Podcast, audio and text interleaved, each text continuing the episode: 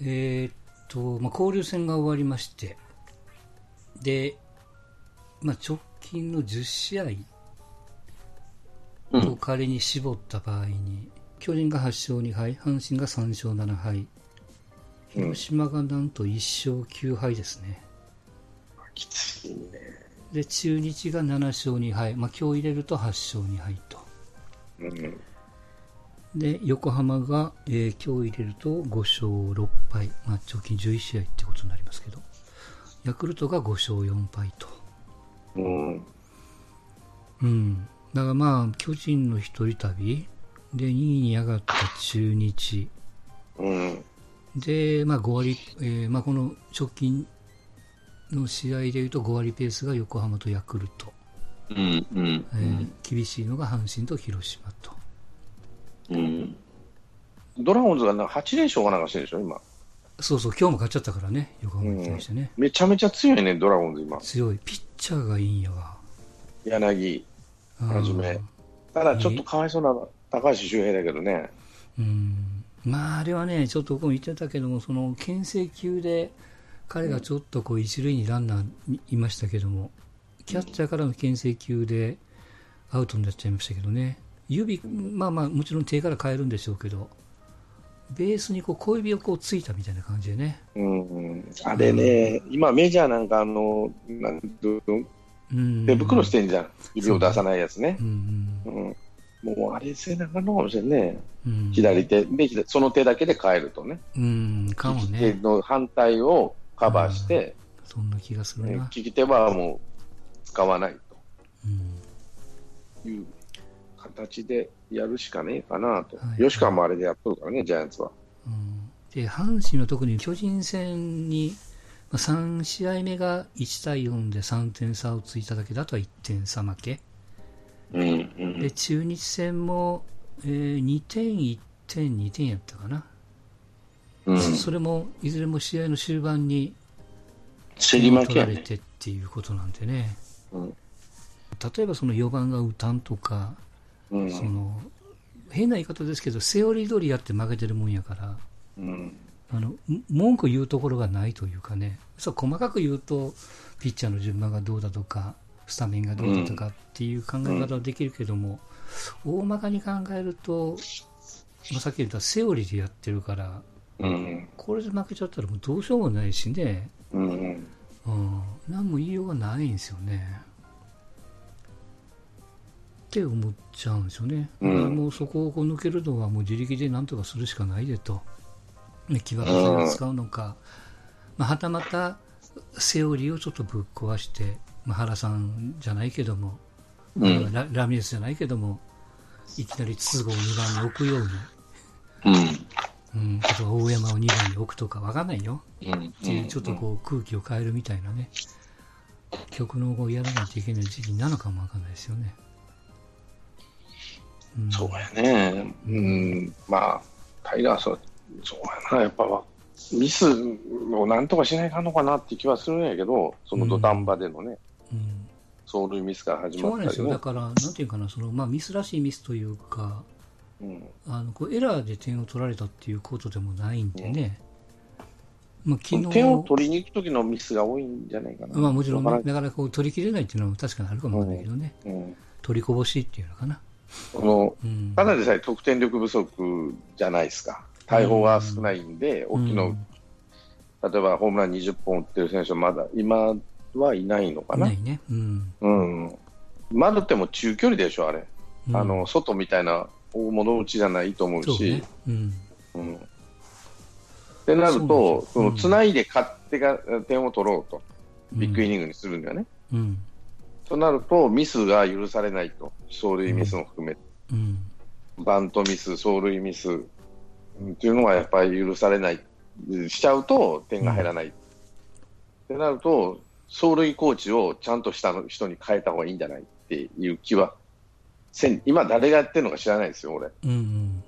うん。まあ、サード藤本ですね。藤本か。うん。どうなのかななんていうかな、その走塁ミスも明らかにっていうのはあんまり実は見受けられないんですよ、僕が見てる限りではね。うん。うん。うん。で例えばその得点圏の打率にしても、えーめちゃくちゃ良くもないし、めちゃくちゃ悪くもないっていう、だからなんていうかな、そのまあまあ、例えばその前日の試合でいうと、最後、実は8回に中日の阿部にスコーンとスリーベース打たれるんですけど、うん。まあ、それに、えーフェンス際で近本が、まあ、取れそうで取れないみたいな、うん。グラブに当てて落っことすみたいなね、うん。あるいはそのジャンプのタイミング間違えるとか、うん。まあ、まあそれでポロポロっと捉えちゃうっていうところなんで、まあ、言うてみりゃ外野が取ったらあるいは、えー救援のピッチャーがそこは抑えてたらみたいな、そんな感じですね他はだから点をもし取っていくんなら、いよりシビアに、まあ、例えばスクイズでもいいしバントをもっと増やすとかとにかく得点圏に数多く回してうん。その機会をもっと増やすっていうことに徹するとかね、うん。うん。うん、あるいはもうヘトヘトになるかもあどうもどうもヘトヘトになるか。かもわからないけどもとにかくピッチャーをつないでなんとか持ちこたえると最小失点で逃げるっていうことにするしか、まあ、ないかいなと。本当に勝ちに行くんならね、まあ、その辺は、多分チキンバレーちゃんがいっぱい意見を持ってるでしょうから、うん。はい。まあ、あの、あれですよ、他球団から見て、うん。まあ、組みしやすいんですよね、打線にしても。うん。で、うん近本抑えれば、まあ、点取られないわけですよ、単打やから、ねさっきおっしゃるように。うん。かつ、1、2、3と左が並ぶわけですよ。うんおうん。うん。やりやすいんですよね、ここに左キラー当てれば。で、はいまあ、は原さんとかやったら、うん。それこそ、もう糸原とかでもバンバンに代打出すでしょ、多分うんうん。近本でやろうとも。うんうん。だそういう決断力ないんですよ、矢野さんに。うん。うん、まあ、決断結局彼らを力がないのか、すまあまあ、そう、よ思いつかないのか信用、信用してるっていう言い方になると思うんです、多分。うん、彼らにチャンスを与えるみたいなね。うん。だからね、ここ左3人並ぶの苦しいし、原口っていう、一番一級品の代打がいるのに、ここには使わないんですよ、この3人にはう。ん。ううんん。そうね。原口がスタメンで使えないっていうのもちょっと痛いかもしれないね。どうなんですか、まあいやまあそれ持ってくってても使わなくても、いやまあ僕は代打でいいと思うんですけど、う。うんん。いや結局、今のところって代打出すとしても、8番、木浪ぐらいしかないんで、矢野の矢野さんの頭の中では。うん。後半ね、打順のね。いやもっと流動的に使ってもいいのに、うん。結局8番しか使えないので、はいタイミングが合わず出し惜しみ、出せずじまい負けるみたいなのが結構あるんですよね。うん。いや、うん。まあ、なんていうのかな、その、俺もジャイアンツばっかり見てるからさ、最近。はいはい。あの面白いから 気持ちいいんでね、見ちゃうけど、その比較をすると、やっぱりせ、走塁の積極性って去年はなかったんですよ、うん、はっきり言って、重信にしても何にしても、あのえーっとね、結構止まっちゃうところがあったりとか、その次の塁を狙うっていうような姿勢が薄いなっていう気はしてたんだけど、そのテクニックも含めてね、例えばうん。増田みたいな選手、同じ選手がいるやってんだけど、えらい違うなと思って、やっぱ鈴木と元木なんですよね、特に元三塁の元木なんかは、うん。もう三ラランナー三塁行ったら、もうこうなったらこうするから、こう行けっていうのをちゃんと指示してるみたいなんだよね、うん。こうなったらこれ、だから、やらないダメよりやるダメの方がまだましだからっていう考えでやってるらしいんだけど、うんだからアウトになってもしょうがないと、あら、あんーって顔するけども、うん。ゴロゴロで、うん、だビビアノヨベかなんかタッチアウトになってたけど、うん。まあ別にそれは、えーそういうものの積み重ねでっていうところで、まあ、しゃあねえわっていう顔でやってる、うんまあ、勝ってる余裕もあるんだろうけど、うん。ただタイガース、まあ、この前の3連戦、三連甲子園で見てると、そのミスをする、ミスをする、怒られるのも、怒られるが世の中に叩かれるのも込みで、ビビっちゃう。で、コーチがいいから行け、あの、何でもやみくもに走れっていうんじゃなくても、ちょっと考えて、走塁コーチがテクニックなり、あの、元木は足が遅かったから、そうん遅かったけども、走塁はうまかったんですよ、あの人。なんでかって、野球のあの、小ずるいんですよ。まあ、練練習しないくせにね。ううんん、そうで練すね。習しないけど、野球のセンスだけはあったの、あの人。うんだから、こういう場面でこういうことされると嫌だなとか、こういう場面はこういうと走塁をした方がいいっていうのは、本当にね、足遅いくせにそういうことはしっかりしてたわけ。だから、くせ者って言われてたよね、長島に。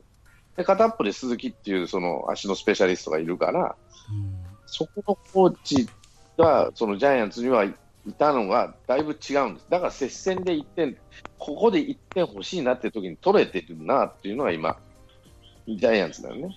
うんあのまあ、昨日はあと1点足らなかったけども。うんまあ、なんとなく見てる感じで言うと、うんジャイアンツとは逆で、うんやっぱ厳しさが足りないのは間違いないと思ってまして、うんあの、まあ、近本とかよく盗塁してるんですよ、積極的にね。はいはいただ、積極的に盗塁しすぎるがゆえに、うん。この盗塁数の数もダントツで多いんですよね。ううん。ん。まあ、11個あって、2位の選手が7個とかなんで、まあ、多いは多いんですよ。で、エラーも一番多いのが大山であったり、大山15で一番多くて、うん。で14、木浪で3位で、で北条が11で4位と、うん。これ、要は、まあ、とにかく積極的にやってミスしてもいいからっていうのを言い過ぎて。ミスを恐れずにやりすぎてるんじゃないかといううん。ふうにも見えてしまいますし、で、なるほど。当時に現れないミスもむちゃくちゃあるわけですよね、さっきもおっしゃいましたけど、もう近本の守備がね、やっぱりこう結構ちぐはぐなんで、うん。うん。まあ、確かに足もあるし、盗塁もあるけど、うん。まあ、これ結構きついなって、守備に関しては、センターきついなって思ってるんですよね。うん。うん。なるほどね。わかるね。で、もっと言うと、木浪にね、うんまあ、守備は、しまあ、守備もエラーもしてるし、うん打率もまあ2割4分とかその辺ですよ。うんうん。これずっと使い続ける意味あんのかと。うんうんなぜ鳥谷を試さへんと。うんもう高山もそうですよ。今出てますけど、うん2割6分とか7分とかそのレベルなんですよね。うんうん。で、ホームランもあるわけでもないし。うんそうそう、だだから、あの、阪神については、僕はもう、えーっと、これ昔から言う、その、まあまあ我慢しないといけない時期もあるんでしょうけども、うん。あるいは、えー冒頭言ったそのセオリーでずっとやってきてる、大山を我慢して使う、一番の近本頼りみたいな、決まったパターンを、まあ、あえて崩さないのか、えー崩せないのか、崩したくないのか分かんないですけど、さっきチキマジアム言ったように、ここにちょっとこうススパイスを入れるというか、2番にポッと誰かを置くとかっていう、ここ崩した形、これがこう、まず多分是非はあると思うんですよ、ファンから見ても。すまあ、例えて言うなら、いや別に勝つだけが目的じゃないんだから、この1、2、3で、あるいはこの形で、シーズン落としてもいいから我慢して見守りましょうよという。ことを言う人もおれば、いやいや、やっぱりその勝ってなんぼやと。別にこう勝ちにガッと走ってるわけでもないし、前半戦は散々我慢してこの形を作ってきたんで、これをやっぱ崩さないといけない、要するに臨機応変さというか、応用さがやっぱり阪神は欠けてるんじゃないのっていう人も中にはいるんですよね。うん。だからこそちょっと、まあ、セオリーでやって負けてもしょうがないねって僕ちょっとあえて言っちゃいましたけども、これセオリーを崩して、イレギュラーなやり方でポンと投入して負けたら、批判食らうかもわかんないけども、それを怖がってたには監督はできないしね、いろんな可能性も試さないといけない、その選択肢の中に、さっきちぎまれて言ったその鳥谷の選択だとか、1、2、3をちょっと崩してやるとか、ずっと崩せっていう意味じゃなくて、なんかそれをこう、やらないと、本当に一番の近本がとりあえず塁に出ないともう点が取れないっていう、本当に特定の選手頼りっていうベンチワークではなくてね。まあ、そうですね、もうそうで、僕がまあ、ざっくり見てる限りで言うと、うん。まあ、2番糸原置いてますけど、うん。この選手ってその、まあ、ホームランがないわけですよ、うん、基本的には。そうね。うん。あの強烈に引っ叩くっていうか、合わせていく感じのバッティングなんで、うん。だから結局、近本が倒れるとね、うんこの人が出ても結局、一塁なわけですよ。うん。うん。で糸井、まあ、ホームランっていうのはもちろんありますけど、うん結局、糸井もホームランというか、まあ、にあって二塁打なんで、うん2、3が打っても点にならないんですよね。で、大山がチャンスにあんまり強くないっうんていうか、まあ、いいところで打たないってことになると、ううんん。3連打必要なんですよね、うん結局。うん。そうそうそうそう。でも近本だと、まあ、で出たら二塁っていううんところで、糸原はチャンスには強いんで、うんうん。1番出たらに、まあ、ヒット2本で点になるんで、うんで糸原ってね、その、やっぱチャンスメーカーじゃないんですよね、僕が見る限り。うんチャンスをこう生かすっていうか、こうね、どっちかというと打点上げるタイプなんで、2番キャメロっていつも思うんですけど、うんうん。だからそ逆のにもうちょっと下げた方がいいのか。僕は2番糸井でいいと思うんですけど、うんね。だから、結局、近本が死んじゃうと、うんまあ、ワンアウト二塁って作り出すのがなかなか難しくなるんですよね。うんそうねなるほど。うん。はいはい。淡白なんですよ、あのそう糸原ってそのランナーがいないと。そうそう。僕と友郎君が言ってるのは、4番大山が動かした動かしたくなければ、はい。大山の前にマルテ置いて、2番糸井置いて、近本糸井、マルテ、大山って並べるしかないんじゃないの？ってうん。言ってたんですよね。まあ、大山を動かさないという条件だとするとね。うん。まあ、うんでもね、大山は結構批判されてるんですけど、うんあのこれシーズン前でも言いましたけど、いないんですよ。内野の、内野で右打ちのうん大物っていないんで、もしうん大山しかないんですよ。うんうん。まあ、陽川とかも使ってる時点でもう結構悲惨な状況なんで、うん。そうね。うん本当に、この先、ほんまあ、ゲームを作っていく、えーなんていうのかな。もう巨人をこうベタ褒めするわけでもないけど、その、選手のバリエーションがうん。ないんでね、阪神は。シーズン始まる前は、メメンツがおるかなと思ってましたけども、実は蓋を開けてみると使える選手がそんなにいなかったっていう。いや、でも、適材適所じゃないけどさ、うん。ジャイアンツも、そうだな、シーズン当初はあれ、まあ、交流戦ぐらいからこうぐっと上がってきたんだけど、うん。坂本も悪かったし、岡本だって大したことなかったし、まあ、坂本ちょっとホームランがパッパパーンと今出てるから、調子上げていくけど、まあ、通年でいいのは丸ぐらい。えっと、MVP 出せって言われたし、攻撃では俺、亀井か丸じゃないかなと思うんですよね。ん。だからそういうところがしっかりしてるっていうか、そこの打線の組み方、原さん原さんなのか吉村なのかは知らないけど、多分原さんが決めてるんじゃないかなと思うんだけど、結構、ね、5番に大城を持ってきたりとかね、シーズン当初とはもう全然違う、もうダメだと思ったらすぐ変えちゃうじゃん、まあ、吉川は怪我したってのは大きいんだけど、うん、もう 大城じゃあファーストってしてるわけでしょ、うんえー、とゲレあのビアヌウェーバーが使えたり使えなかったりするしたとする、うん。ゲレーロも大したことねえなと思ったら、大城の方が使えると、キャッチャーで使うにはちょっとまだ不安だから、じゃあファーストってなって、うん。5番、しかも5番って持ってっちゃうところが原さんのすごいところで、うん。で、ダメだなと思ったら、しんどい、まあ、本当は亀井を5番に置くと一番すっきりするんだけど、うん。あれ勝負強いバッターなんで、1番。で、もうあの年だから1番続かないんじゃないのと思うかもしれんけど、いけるとこまで行ってくれっていう感じでやってるのが、じゃあダメなら、もうダメだったら次の選手は誰にしようかって考えてんだろうなと思ってね。多分えー今は若林を持ってきてるけど、一番違う選手持ってくるかもしれねえなとかね、よ多分陽になるのかもしれん、陽大官にするのかもしれん、亀井がダメになってきたからね。そういうようなベテランを休ま、それとベテランを思い切って休ませてるところ、うんしうん、まだ1点差で、まあ、勝ってるだけじゃんと思っても、丸をパッと変え、丸は残すけど、誰だ、亀井変えてみたりとか、うんなんやったら坂本変えてみたりとかね。うん。そこのところはいいのかなと思うしね。あれどう思います？あの、横浜が最近2番都合うん。えー3番外、4番ロペス、5番宮崎っていう。うん。いいんじゃないですか。この並びにこう、2番に都合を置く勇気っていうのね。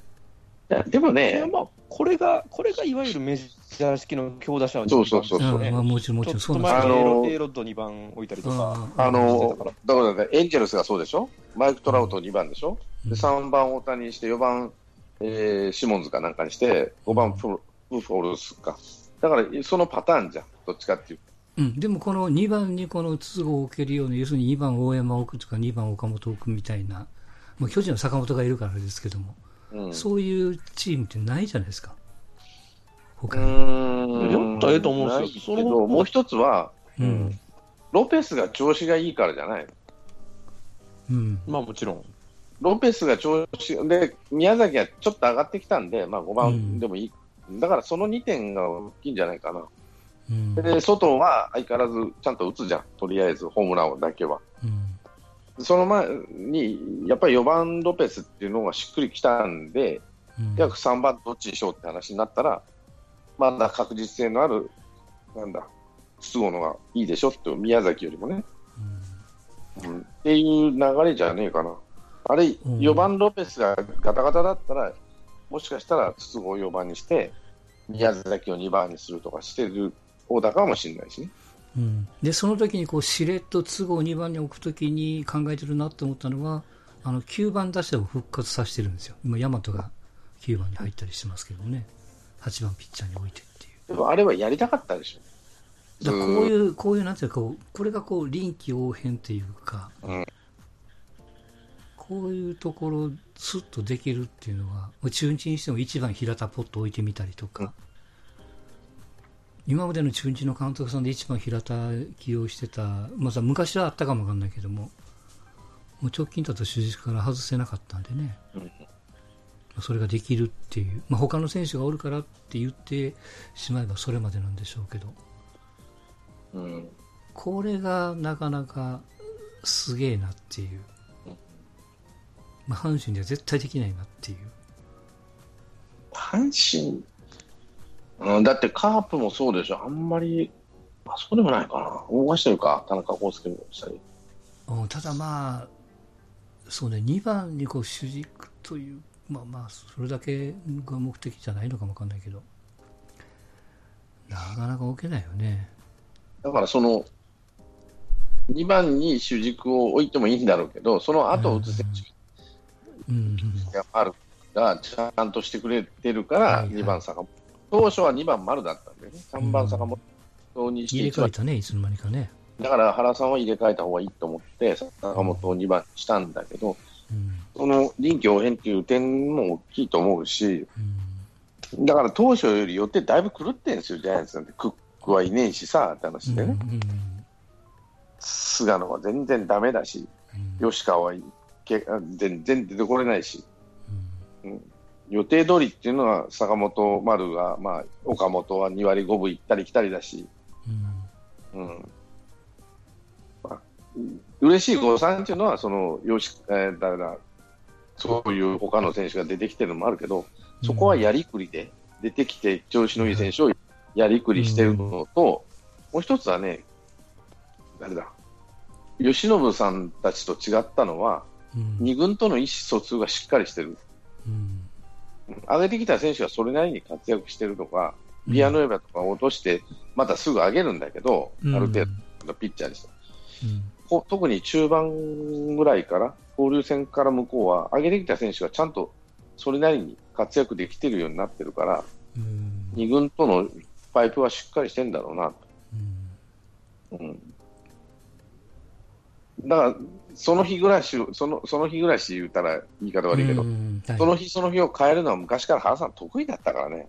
うん。固定したメンバーでやんないっていうか気に入らんだらポンポンポンポン変えるのが、うん、今、これ今のこれやっぱあれですか、い今はあんま言われないかな、その日その日その日で打順をいじると、あまりこうよく言われないというか、うん、猫の目打線的な。あ要は結果ですからね、うん。結果が出れば監督の采配ズバリだし、うん。うん、結果が出なきゃ迷ってるって言われるしね、うん。うん、要は結果でうん言われることは、そこら辺の采配については俺別に監督さんの特性でもいいんだろうけど、ただ、うん。負けてるチームってか、これじゃだめだと思ったら、人が例えば怪我したりとか、うん。調子が全然上がってこないってなったら、入れ替えなきゃなんないっていうのは、それが監督さんの役目だと思うしね、うん。まあ、判断する。唯。一ね、あの動かせる権利を持つのが監督さんやからね。で、まあ、それがコーチが、ヘッドコーチとか打撃コーチが考えて、これどうすかみたいな感じでやるうんのが、うんその2軍にこういういい選手が、うん。あのあいつが上がってきたから、そろそろ上げて、じゃあこここで使おうかとかね、うん。いうのが、そのジャイアンツ総合コーチっていうんですよ、あのうん。吉村にしても宮本にしても。で何か1軍でも2軍でもぐるぐる回れるっていう、うん。一応権限が持ってると。うん。うん。なので、そそれが原さんやりたかったんだろうなっていうのもあるかね。まあ、だから難しいですよ、本当ね、まあ、どこまで我慢、まあ、我慢というか、こ固定、我慢、うん。まあ、その辺のなんかこう、勝てなかった時にね、結構こう、ジレンマに陥るなっていう、今、その真っ最中ですからね。あでも、うん、コーチ、どうなんですかね、コーチが。うん、なんだっけ。怖いコーチがいなくなっちゃったのかもしれないしね。うん手っ取り早く、トレードです、トレード。手っ取り早く。誰やったっけ、福田やったっけ？まあ、そう、福田もそうですし、藤浪と中村武也のトレードもそうですし、あいや、とにかく打てる右バッターは補強しないと、ーうん点数にならないですね。うんあと最近ちょっと、オコエなんかもいいかなと。お声ね。お声藤波ってすんげえ噂上がってるよね。いや、いいんじゃないですか。たまたま昨日ね、ガオラでやってた二軍戦見てたんですけどね、うん。うんいや、外の球、見事にホームランしてたんで、うん引っ張り込んで。体でっかなってるしね。もう練習あんまりせんらしいけど。阪神阪神やったら、なんか、まあ、うまいこと、ノリもいいし、右打ちの外野手は欲しいところなんで、うんエゴシよりはいいでしょ、エゴシよりは。エゴシな。やっぱりエゴシをだから2軍の数字を見るとずば抜けてるからそれは上に上げるってなったらエゴシを使うんやろうけども。うん。でも上に上げても使いどころがないんよね。信用がないからね。まあでもやっぱり矢野監督見てても、やっぱり2軍ってやっぱりもう相手のスカウティングも当然しないでしょうし、まあ、そんなピッチャーもバシバシ抑えたろうと思って、そんな相手の弱点ついてみたいなことしないでしょうからうん、ね。うんまあもちろんねうん。でも率が上がらない打者はそれも込みでその2割前半とか1割台とかうんっていう。うん中でエゴシが4割の後半とかね。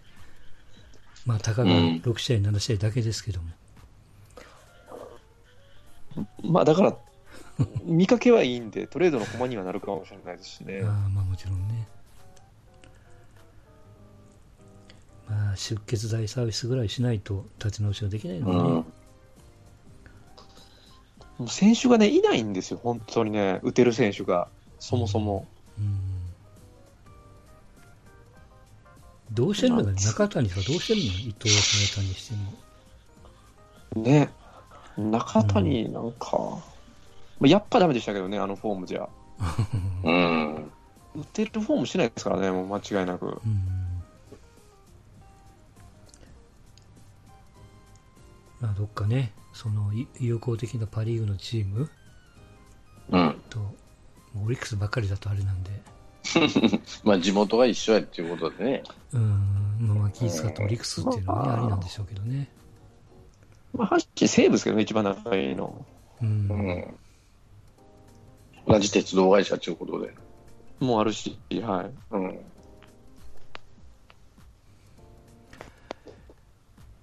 まあまあ、とにかく阪神は今、泥沼ですから。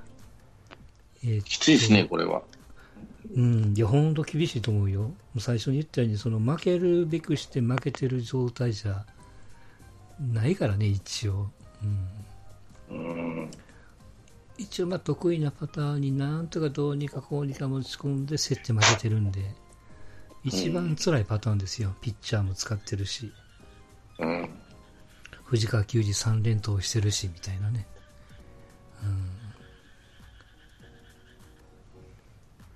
まあ、矢野さん、ここは踏ん張りどこじゃね？ある意味。うん。もう、もう借金5ぐらいかな。だからもうこれ油断するともう2桁になっちゃうんで。もう僕のボーダーラインが借金5ですから、ね僕は何度も言いますが、何度も言いますが、僕はもう今年でやめてほしいと思ってるので、もういいと。うん。別に1年でやめることは別に不思議じゃないと思うんですよね。森重さんもやす辞めてるし、うん。もうダメだったら別にダメで変えたらいいと思いますしね。うん。矢野さんの代わりに誰がしてほしいですか？いや、僕、和田さんなんですよね。まあ、前も言いましたけど、はい。うん。ちょちょっと頼むわと。打てない中で勝ち星を拾っていかなあかんので、やっぱり和田さんなんですよね。うん。駒がいない時には和田さんか。そうですよ、あの打率とか最下位とかでも2位になったあの謎のシーズンもうん。あるし、ででも今シーズ阪神阪神ン、阪神ファンって野球面白くないから、またそれはそれで文句言い出すんじゃないまあそうそうです、それはそうですけどね、うん。ちょっと早かったんですよね、やっぱり矢野さんまでやらせるには。うん。まあまあ、どうなんでしょうね。まあまあ、年齢的には悪くないと思うけどな、俺は。うん40代半ばで。だやっぱりね、賛否両論あるのが、その、いつでもガッツポーズ？うんあとはまあ、え、なんかね、あの、あれですよ、高木の、高木豊の YouTube を見てたら、ゆ彼言ってましたけど、うん。今の阪神のルールは、とにかく選手、コーチからは教えるなって言われてるんですね。うん。うん。うん口出すな言ってたね。うん要するに選手が教えてくれってきたときは、がっつり教えたれと。うん。コーチから、あの、お前こここう直せっていうのは言うなっていうルールがあるんですって、今。うん。うん。で、それはどうなんやっていうふうには。まあ確かにそういろんなコーチが、ああだこうだ言うと選手は混乱するからっていう、その混乱防止もあるんだけども、うん。ちょっとそこは、コーチがちょっと突っ込んでもいいんじゃないみたいなね。なんかそんなこと言ってましたわ。うん。高木豊がとにかくひっ捕まえてきて教えたのが梶谷なんですってね。言ってたね。ああれは、ものが違うから。そうそう。とにかく、で、あの、他のコーチの前で、お前らは、他の人間は一切口を出すなと。こいつは俺が教えるっていうふうに宣言をして囲ったって言ってましたからね。梶谷どうしてるんですか？怪我？怪我やろな。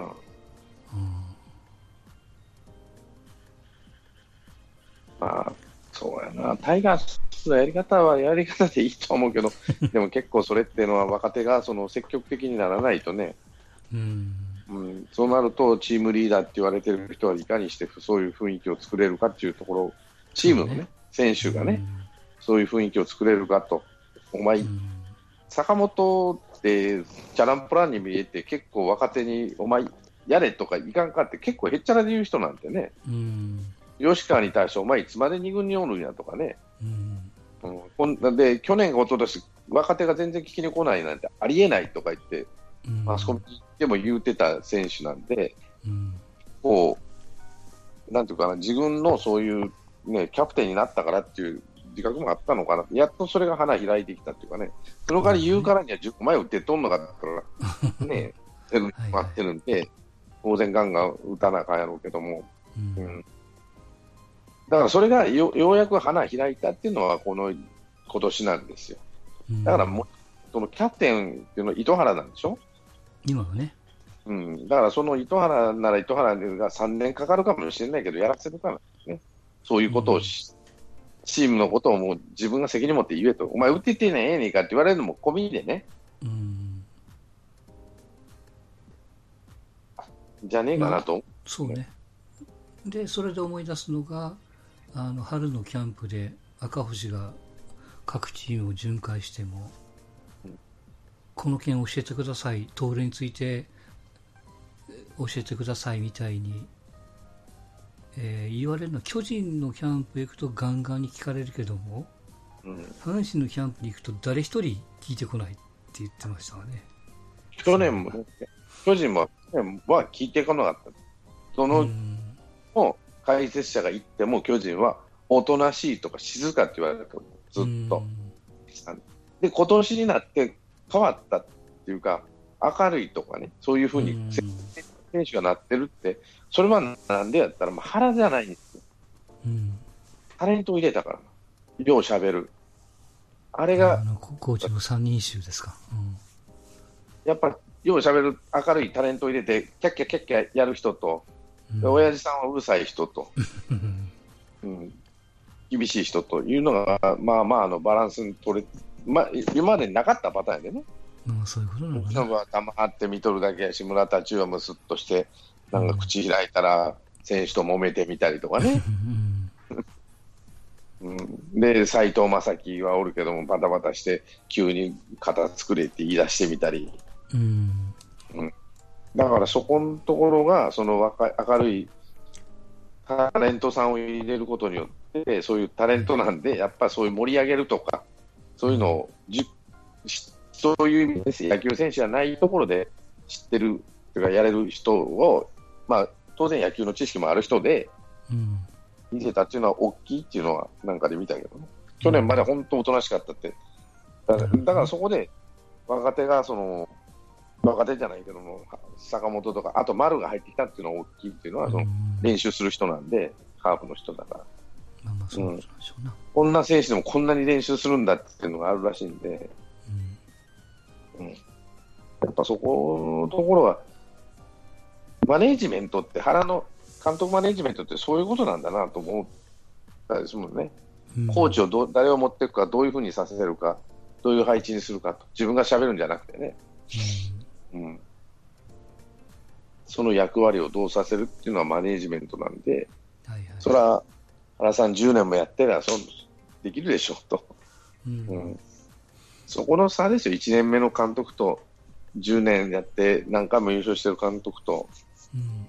うんうん、だから、まあもちろんね、あの今シーズン終わったわけじゃないから、今のやり方がまあ正しかったかどうかっていうのは、まあ結果は今シーズン終わってからじゃないと、まあ、見えないんですが、ただまあ、まあのき軌道修正せんといかんタイミングでもあるんでね、そこでどうするかっていう。だから本当にチームリーダー、糸原でいいのかどうかと。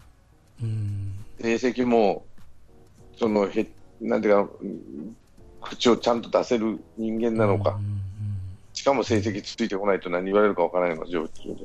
うんじゃあ、大山をキャプテンにするのか、うん大山ってそういう子なのかとかね。うんで将来チームリーダーとしてやっていける子、ね、監督になったりコーチになったりやっていける子って、タイガースにいるのかって考えたときに、うんじゃあキャッチャーの、俺だったらキャッチャーの梅野にしちゃうかなと思うんですよね。うん思い切って、キャプテンを。お前やれと。で、言いたいことあったら言えとかね。うん若手引っ張ってとかね。成績がついてきてるからね、梅野の場合は。うんと原が、ちょっとなんか弱いなって気がするわけですよ。主軸を打ってない。うんまあまあね。だからまあ、まあ次の、えー、と3戦、ちょっとどこ戦か見てませんけど、まあ、それでこう、もうがどう動くのか、6連敗を受けて、監督的にどっかをいじるのか、引き続きこだわってやるのかと。まあ、それで、まあ、一つのこう方向性が見えますからね。まあ、それでこうどうかっていうところじゃないかなと。まあね、ピッチャーの投げる順番が違うとか、原口がスタメンであるかないかとか、まあ、いろんな言い方いっぱいできるんですけど、うん。まあ、ヤクルト、ちょうど来週、ヤクルト、横浜で、巨人の3つが来週末にあるんでね、うん。そこで3つ負けないように、準備はせんといかんなと。あと、いうところかな。まあジャイアンツ好調なのはやっぱりあの中継ぎが頑張ってますよ、今。うん。当初、本当にダメかなと思ってた中継ぎが整備されてきたのと、うん。ファギア入れたりとか、ある、えっと、誰だっけ、アルモンテじゃねえや。えーデラロサ入れてみたりとまあ、うん彼らが大活躍してるかってそういうわけじゃなくて、やっぱ競争力、うん、がついてる、その、なんていうかな、フロント、はじめ、現場 GM の原原辰徳さんが進めて、聞きながら進めてきた話で、うん。そういう積極的に足らない部分をこう穴埋めしてきてる、うん。うん、そこは偉いなと思いますよ。うん。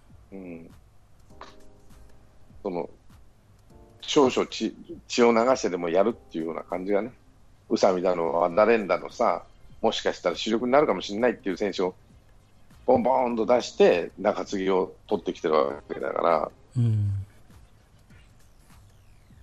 それは、うん、いいと思いますよ、俺は。まあちょっと、まあ負けが込んでね、下向いてる部分もあるんだろうし、いろいろ、まあファン的にも言いたいことがある部分もありますからね。はいはいはい。まあまあとりあえず、様子を見ながらですよ。うん、っていう感じかなと思いますが。うんあとは、スポーツ的にはそんなに今回はないですよね。まあ、高校野球もこれからね、僕も全然見てないんであれですけど、ちょっとずつ追っかけて、まあ、さっきチキンバルちゃんが言ってましたけども、まあ、そのチームのカラーで足らないとこで、まあ、限られてる、まあ、ドラフトの選手をね、うん、一番にまあ指名するのにも当然チームの方向性がありますからね、うん、うん。まあ、そういうところでもカラーが出るだろうし。あと何日ですか？7月の末までですよね支配下というか。の期限はね、今月いっぱいです。うん。まあ、ここでまた動く球団があるのかどうかと、意外に取り替えた選手同士がすっと一軍支配下、ね、一軍登録されてちょちょっとやってるっていう姿を目にするんでね、うん、まあそれは出てる選手はね喜んでやりますわな。うん、うん。そういうのも低迷するチームはガンガンにやってもいいんじゃないかなと思ってますけど、うん、そうです。限られた選手ではありますけどね、うん面積にはね。ということで、今日はこれで終わります。はい、お疲れ様でした。ありがとうございました。